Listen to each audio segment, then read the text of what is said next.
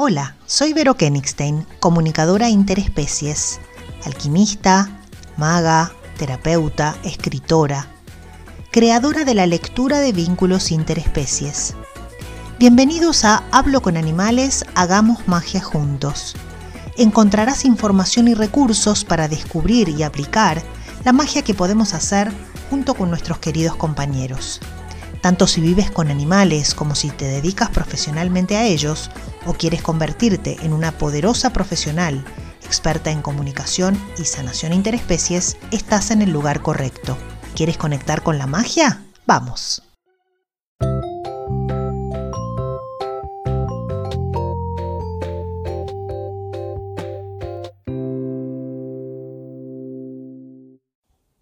Muy buenas, ¿cómo les va?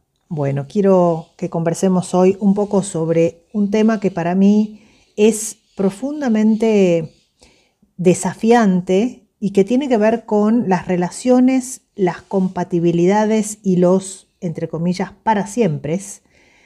Y desde ahí hacer algunas reflexiones sobre la vida en la Tierra de animales y humanos. Yo diría que vivimos en una cultura profundamente dicotómica porque por un lado encontramos una cierta tendencia a lo desechable, que incluye las relaciones, pero por otro lado también un mandato cultural de las relaciones para siempre. Pero yo nos invito a pensar, pensemos por un momento, preguntémonos, ¿qué en la naturaleza dura para siempre? Yo creo que la relación entre dos seres vivos puede funcionar o no, puede ser compatible o no, puede tener una duración más o menos larga. En términos generales, mi inclinación primaria, y a eso dedico mi trabajo profesional aplicado a la vincularidad, es eh, procurar resolver situaciones de fricción que puedan dificultar la armonía en los vínculos y tender o ayudar a que ese, esa dupla en ese vínculo tienda a procurar resolver situaciones eh, que, y tender suavemente a la recuperación del bienestar juntos. Pero ¿qué sucede si en una relación, por ejemplo con una pareja, con integrantes del equipo laboral, con un compañero animal, comienza a haber roces y malestares que es difícil suavizar? ¿Qué nos obliga a permanecer cuando empezamos a ser infelices? Ahí podríamos argumentar el compromiso y es cierto que el compromiso es la disposición a atravesar adversidades y permanecer aún a pesar de ellas. Pero, creo, siempre sostenidos por un amor básico y esencial que abre el corazón a pesar de cualquier cosa. Si ese compromiso se convierte en una obligación y la experiencia comienza a generar emociones desagradables cada vez en mayor medida, creo prudente hacer stop y explorar si ese vínculo tal como está, sigue todavía teniendo sentido. Creo que cada relación nos trae un propósito de aprendizaje, que en cada vínculo tenemos el potencial de aprender sobre nosotros mismos y ser mejores personas. Los animales son idóneos para esa experiencia. En términos generales, ellos tienen la capacidad de amar incondicionalmente, cosa que a los seres humanos nos cuesta un poquito más, pero también tienen la posibilidad de adaptarse perfectamente a nuevas situaciones de vida. Hace un tiempo fui a ver un gato y su persona. La experiencia del humano está cada vez más alejada del placer y la plenitud, fundamentalmente porque, vamos a poner entre comillas, le enchufaron al gato que quedó en su casa luego de una separación. Tanta es la tensión que se va acumulando que ambos, gato y persona están rígidos y nerviosos. La persona está aprendiendo a reconocer sus necesidades y a darles lugar sin culpa. El gato está ahí para ayudarla.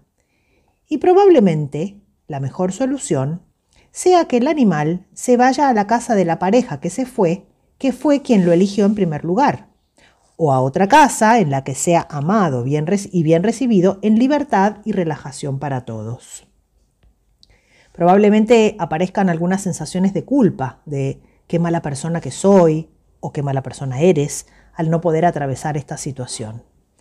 ¿Y qué pasaría si nos preguntáramos si esta relación ya hubiera cumplido su misión? Si este animal pudiera estar mejor con otra persona y el humano se sintiera más libre sin el gato, no sabemos nunca lo que pasa por la mente y el corazón de otra persona, porque cada uno tiene sus propias necesidades y sentimientos, y todos son igualmente válidos. La empatía consiste en, o al menos procurar, tocar parte de esta experiencia del otro y comprender sus razones sin juicio. Acompañar procesos de crecimiento y evolución, sabiendo que cada uno tiene en cada momento de su vida un compañero o compañero o familia de compañeros que facilitan el aprendizaje espiritual. Conozco muchos animales que no vivían bien en sus casas originales y que, pasando por varias familias, fueron encontrando su propio lugar.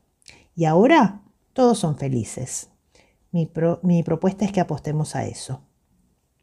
Quiero ahora compartirles algunas reflexiones sobre la vida en la Tierra, tanto de animales como de humanos. En este orden de ideas, me gusta considerar que los seres vivos son o somos entidades espirituales encarnadas con misiones de vida en cada encarnación, es decir, los dones que traemos como regalos para otros y propósitos de aprendizaje qué es lo que necesitamos atravesar como desafíos para continuar nuestro proceso evolutivo. Creo que esto le ocurre a todos los seres vivos con distintos niveles de evolución. Y aquí tenemos, al menos desde mi punto de vista, dos maneras, de ver la vida y las experiencias. Una, vemos solamente la tercera dimensión, que está conformada por las experiencias terrenales, el cuerpo, las emociones y los pensamientos. O dos, podemos ver la experiencia vital desde una perspectiva que incluye la dimensión espiritual, que puede explicar las relaciones invisibles entre las cosas, los seres y las situaciones, y nos permite comprender el para qué, es decir, el propósito o aprendizaje de cada experiencia.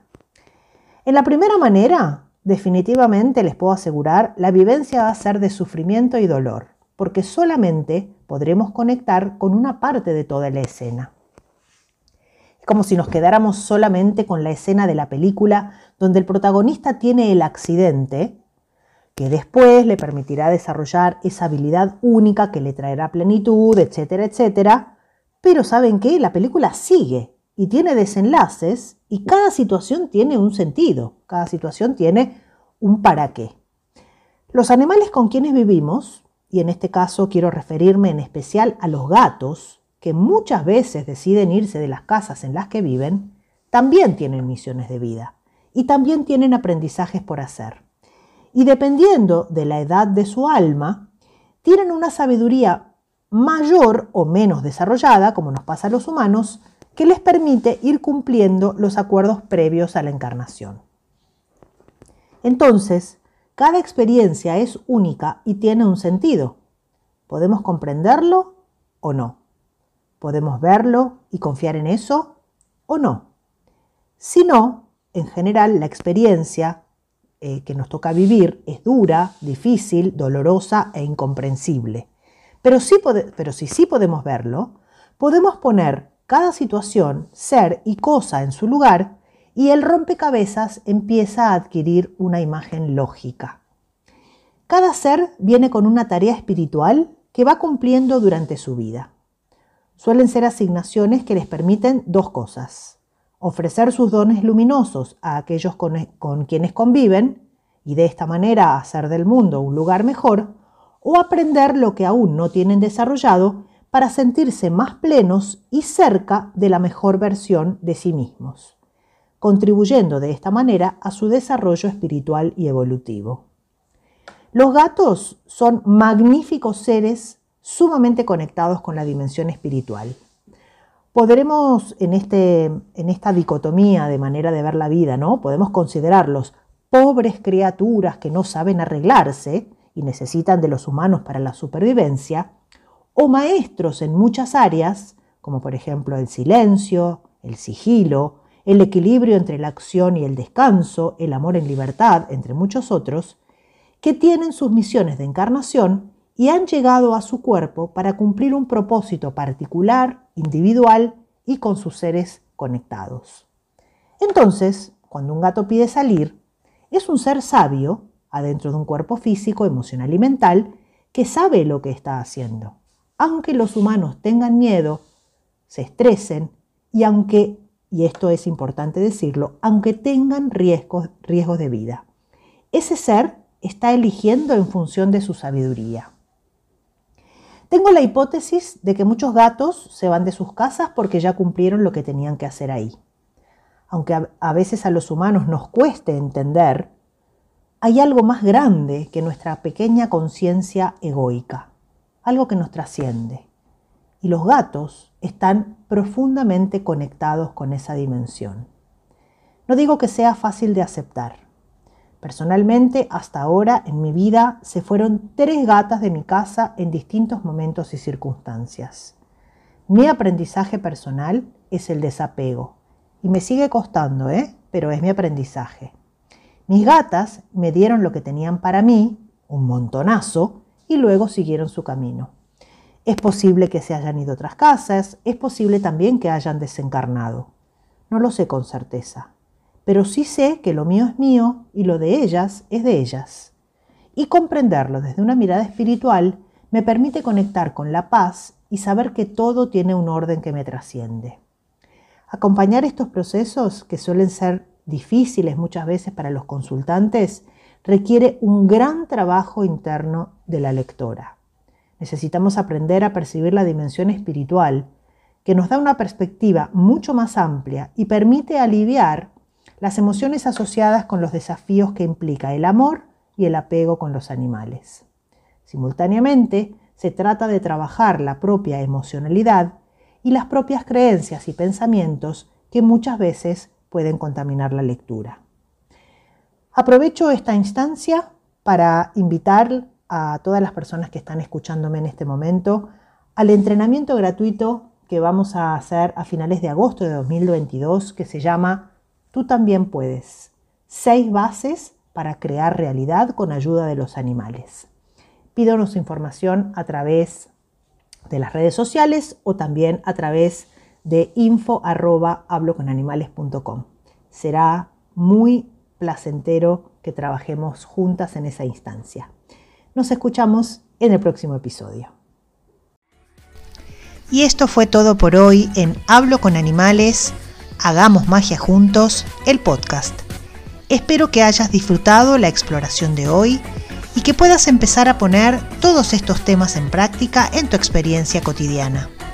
Te invito a seguirme en mis redes sociales, Instagram, Facebook y YouTube, arroba vero.habloconanimales.escuela y en la página web www.veronicakenigstein.com y a dejarme tus comentarios o preguntas.